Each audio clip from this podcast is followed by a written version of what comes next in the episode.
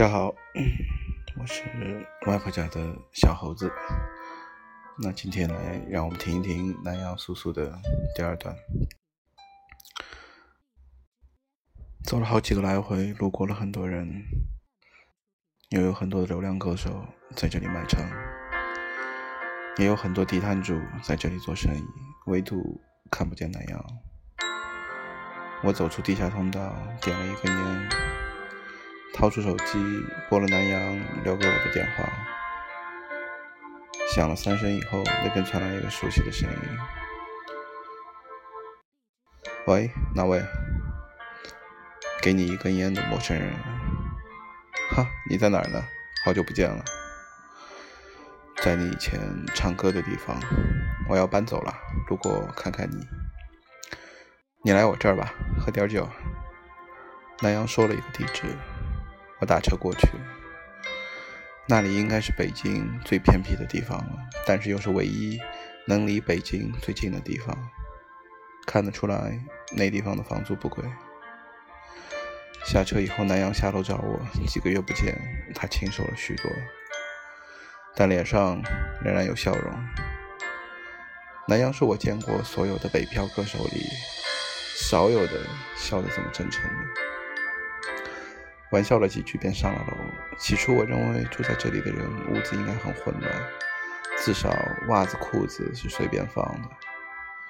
可南阳的屋子看起来比我的还要整洁，所有的物件摆放的井然有序。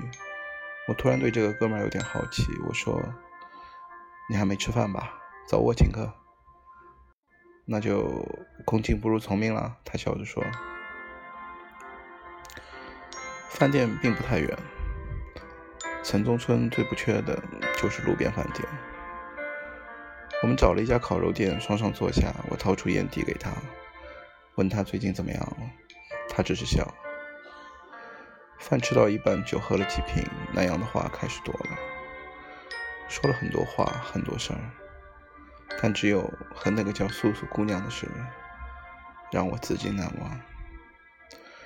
南阳说，他和素素是在八年前的冬天认识的。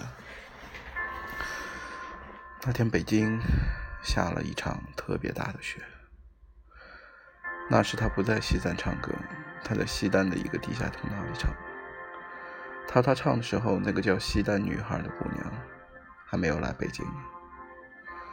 因为下雪，行人特别少。为了暖身，他买了一瓶白酒。唱完。唱了几首歌，闭着眼，直到他睁开眼，发现前面蹲着一个姑娘。用他的话来说，就像你喝醉了，唱着心里的歌，想着心里那个人，睁开眼，那个人就出现在你面前。南阳直直的看着那个姑娘，姑娘也不说话。只是笑着看着他。他说：“我给你唱首歌吧。”姑娘点点头。南阳唱了一首很老的歌：“我是不是你最疼爱的人？”借着酒劲儿，他唱的格外动情，好像把前半辈子的苦和怨都唱到这首歌里了。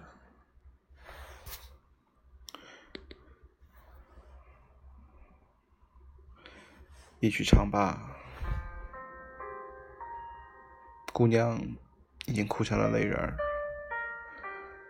南阳也不问，他知道，在北京生活的哪一个是没有故事的呢？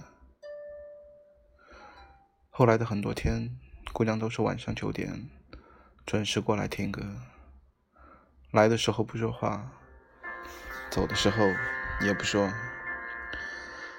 直到有一天，南阳实在忍不住了，问他为什么总来。姑娘只说了一句话：“我叫素素，你别忘了我。”这之后的很多天，素素都没有来。南阳浑身不舒服，唱歌也没有精神，几次都是等到后半夜才回家，可又没有联系方式，甚至不知道那个叫素素的姑娘住在哪儿。一星期后，素素出现了。南阳看见素素的时候，全然没有了姿态，放下吉他就飞奔了过去，一把抱住苏苏，两个人就在西单的地下通道里静静的相拥在一起。行人匆匆而过，没有人会注意一对情侣。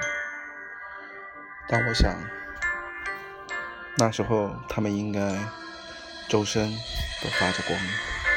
嗯，一定是的。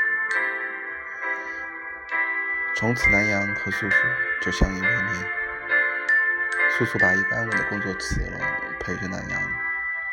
南阳在通道里唱歌，素素就在旁边陪着，静静的看着。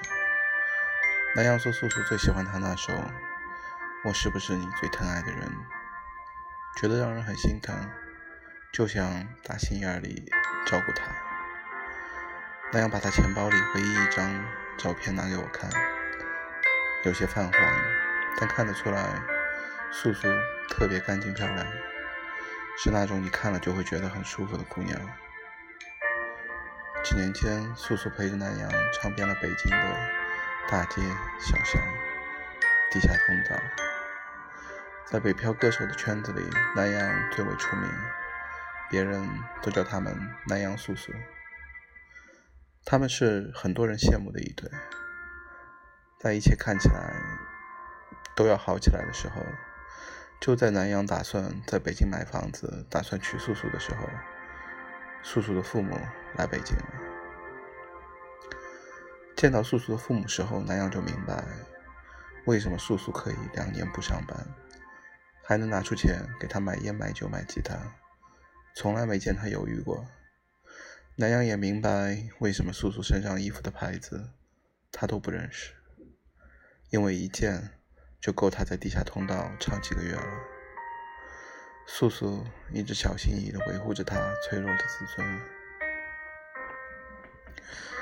素素的父母一百二十个不愿意他们在一起，铁了心让他们分手。素素他爸拍着南阳的肩膀说：“看得出来，小伙，你是个好小伙。”踏实，能吃苦。可是我不能让叔叔跟着你吃苦。这两年他从不让我们来北京，就怕我们知道他过得不好。我姑娘从小娇生惯养，跟了你这几年也够情谊了。你不能耽误她一辈子。我从别的地方也打听到了你们的事儿，我想再等等，给你们点时间，但已经够多了。我不能再让我姑娘耽误下去了。南阳点点头，他没有理由反驳。他知道，他没办法给素素更好的生活。素素也一开始就知道他俩没法在一起，所以才说了那句：“我叫素素，你别忘了我。”南阳没有求素素的父母让他们在一起，他说：“我就一个请求，让我跟素素再待一晚。”第二天。我亲自把素素送回来，素素的父母勉强同意了。回家后，两个人都没有说话，沉默。素素先开口：“南阳，时间到了，我已经拖了好几天了，家里的工作一切都安排好了，还有。”男朋友吧，南阳低着头说。